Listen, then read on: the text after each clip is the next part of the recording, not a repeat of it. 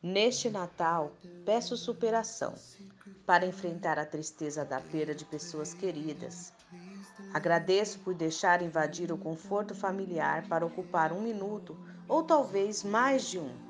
Saber ouvir, ser ouvido, superar o nervosismo, conhecer um novo inesperado.